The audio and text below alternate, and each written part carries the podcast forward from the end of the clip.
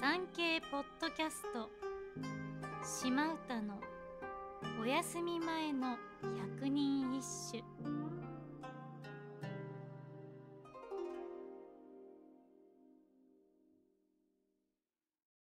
第65番。恨みわび干さぬ袖だにあるものを。恋に口なんなこそ惜しけれ。相模。恨みに恨みすぎて、もう気力もなく、泣き続けて涙で濡れた着物の袖を乾かす暇もなく、ボロボロになってしまったことさえ惜しいのに。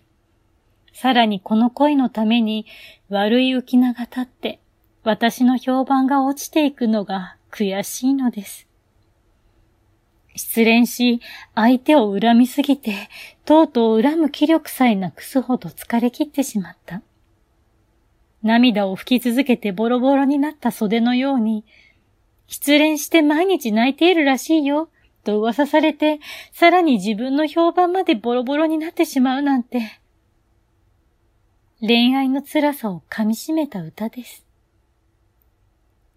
作者の相模は恋大き女性とされ、第64番の歌を詠んだ藤原の貞頼にも恋心を抱いていました。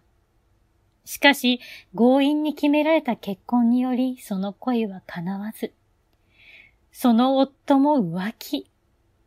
離縁し戻ったところで、貞頼と恋愛関係となったそうです。その最初の結婚の時に悩みを百種の歌にし、伊豆総統権現に奉納。その後、権現と歌をやりとりしたエピソードには、彼女のプライドの高さや気の強さが現れており、なかなか面白いです。紫式部、泉式部と並び称される女流歌人、相模さんの作品は数多くの和歌集に残されています。